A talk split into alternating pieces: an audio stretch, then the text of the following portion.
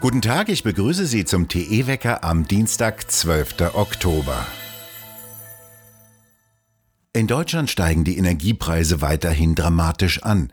61 Anbieter planen laut dem Vergleichsportal Check24 Preiserhöhungen beim Erdgas. Die Stadtwerke Memmingen beispielsweise erhöhen zum 1. Dezember um 68 Prozent. Das sind für eine vierköpfige Familie fast 800 Euro Mehrkosten im Jahr. Dazu kommen drastisch steigende Preise für Benzin. Teilweise werden für den Liter Superbenzin schon mehr als zwei Euro verlangt. Hohe Energiepreise sind politisch gewollt. Energie soll teuer sein, um das Klima zu retten, so die Begründung. Kohle und Kernkraft werden abgeschaltet. So müssen seit Januar in Deutschland für jede Tonne CO2 25 Euro bezahlt werden. Das erhöht die Gaspreise um etwa 10 Prozent. Im kommenden Jahr soll sich diese CO2-Steuer weiter erhöhen. In Frankreich dagegen dürfen die Gaspreise bis April nicht mehr erhöht werden. Im April will Frankreichs Präsident Macron wieder gewählt werden. Spanien senkt die Stromsteuer und Italien reduziert die Mehrwertsteuer auf Erdgas, damit sich die Preise für die Verbraucher kaum erhöhen. Die europäische Industrie beginnt, ihren Erdgasverbrauch zu reduzieren. Der durchschnittliche Gasverbrauch im Oktober liegt nach Angaben des Beratungsunternehmens Energy Scan in Paris bereits durchschnittlich 12 Prozent niedriger als noch vor der Pandemie. Bereits im September war der Gasverbrauch um 5 Prozent gegenüber 2019 gesunken. Dies bedeutet auch eine Reduzierung der Produktion. Besonders energieintensive Betriebe haben ihren Betrieb teilweise eingestellt, wie zum Beispiel mehrere Düngemittelhersteller. Lieferengpässe drohen auch beim Zusatzstoff AdBlue, den Dieselfahrzeuge benötigen, um die Abgase von Stickoxiden zu befreien. Der darin enthaltene Harnstoff ist ein Nebenprodukt der Mineraldüngerproduktion. Nach der Zusage von Russland, mehr Gas nach Europa liefern zu können, fallen die Erdgaspreise leicht. Die unerlaubte Einreise von Menschen aus dem Irak, Syrien und anderen Staaten über Weißrussland nach Deutschland geht unvermindert weiter. Wie die Bundespolizei meldete, sind allein am vergangenen Wochenende fast 400 Personen im deutsch-polnischen Grenzgebiet aufgegriffen worden, ein neuer Höchstwert. Es sind vorrangig Iraker und Syrer, die über Weißrussland und Litauen kommen. Der Präsident von Weißrussland, Lukaschenko, hatte erklärt, er halte Flüchtlinge auf dem Weg in die Europäische Union nicht auf. Die werden zum Teil von Schleusern nach Europa gebracht.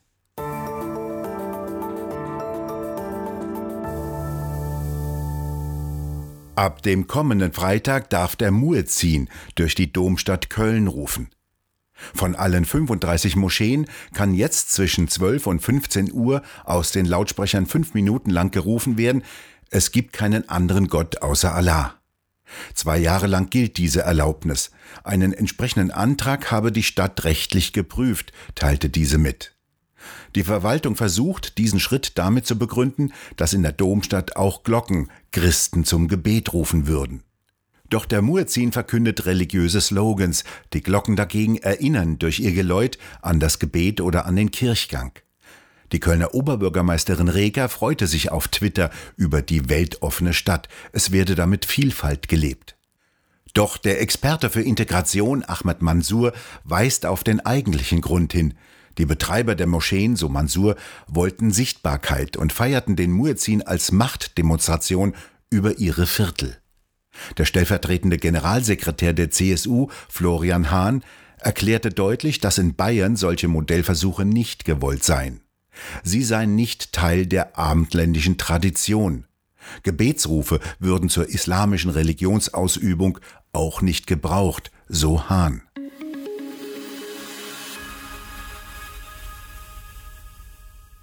Eine Reihe von Städten zieht jetzt die Konsequenzen aus den verheerenden Bränden in Busdepots.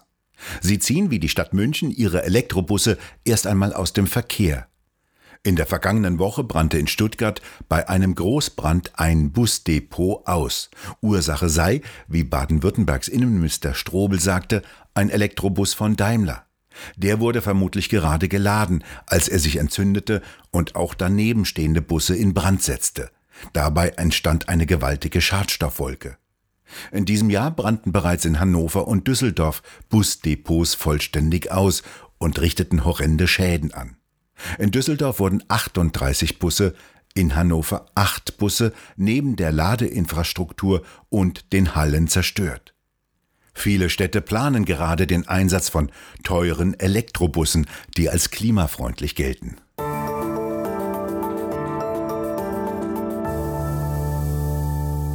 In Amsterdam sind zwei Männer zu jeweils 30 Jahren Gefängnis verurteilt worden.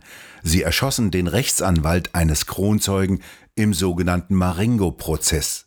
Die Tat stehe zweifelsfrei fest, so das Gericht. Sie hängt mit dem größten Strafverfahren gegen organisierte Drogenkriminalität in den Niederlanden zusammen. Es geht um Auftragsmorde im Umfeld der sogenannten Mokro-Mafia. So werden die Banden wegen ihrer zahlreichen marokkanischstämmigen Mitglieder genannt, die viele Innenstädte und den Drogenhandel in Holland beherrschen. Jener Kronzeuge packte aus. Neben seinem Anwalt wurde auch sein Bruder erschossen. Vertrauensperson dieses Kronzeugen war wiederum der bekannte holländische Journalist Peter de Vries. Der wurde Mitte Juli dieses Jahres in Amsterdam erschossen. Der niederländische Justizminister sprach bereits davon, dass das Fundament des Rechtsstaates angegriffen werde. Die Auseinandersetzungen um die Gültigkeit eines EU-Rechtes und der Rolle des Europäischen Gerichtshofes gehen weiter. Heute wird der englische Politiker Lord David Frost und gleichzeitig Sicherheitsberater von Boris Johnson in einer Rede deutlich machen, dass der Europäische Gerichtshof keine neutrale Instanz sei. Es geht um den freien Warenverkehr zwischen Nordirland und Großbritannien und um die Frage, wie Fleisch, Arzneimittel und Käse ohne Kontrollen nach Nordirland eingeführt werden. Am kommenden Mittwoch will die EU-Kommission einen entsprechenden Vorschlag vorstellen. Allerdings will die EU-Kommission gleichzeitig, dass weiterhin der Europäische Gerichtshof über Streitfälle entscheiden solle. Doch Frost, der die Verhandlungen über den Austritt Großbritanniens aus der EU führte, wird heute in seiner Rede, die der BBC vorab gesteckt wurde, die britische Position deutlich machen. Irlands Außenminister wiederum warnte vor einem Zusammenbruch der Beziehungen zwischen Großbritannien und der EU. Lord Frost folgt dem polnischen Verfassungsgericht, das vor ein paar Tagen nationales polnisches Recht über EU-Recht gestellt hatte. Der Winter könnte sehr teuer werden, stellt der mit Zwangsgebühren finanzierte Westdeutsche Rundfunk fest und verteilt gute Ratschläge. Niemals hungrig einkaufen gehen, denn dann kaufe man mehr und viel Unnötiges ein. Sparen könne man auch, indem man gezielt auf digitalem Weg nach Sonderangeboten suche. Außerdem solle man sich einen Einkaufszettel machen und sich strikt dran halten. Das empfiehlt der WDR. Rund 2000 Gebührenzahler sind notwendig, um allein das Jahresgehalt des Intendanten zu finanzieren. Aus dem Norden strömt sehr kalte Luft nach Deutschland ein. Der erste leichte Bodenfrost war schon da mit Temperaturen von teilweise minus drei bis vier Grad. Sonne und Wolken wechseln sich heute im Tagesverlauf ab.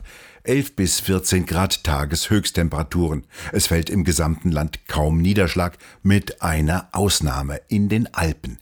Hier können bereits in der Nacht zum Mittwoch ab etwa 1000 Metern 10 bis 15 Zentimeter Neuschnee fallen. Am Donnerstag wird es dann wieder freundlicher und wärmer. Was am Wochenende geschieht, wissen die Klimamodelle noch nicht so genau. Und wieder einmal ein paar gute Nachrichten für die Windstromerzeuger. Ein paar Tage lang werden sich ihre Anlagen wieder drehen. Etwas Wind ist vorausgesagt und das bedeutet auch für ein paar Tage wieder Strom. Die Solarzellen werden fast nichts liefern, denn der Himmel ist von Wolken bedeckt. Wir bedanken uns fürs Zuhören und schön wäre es, wenn Sie uns weiterempfehlen würden und wir hören uns morgen wieder, wenn Sie mögen.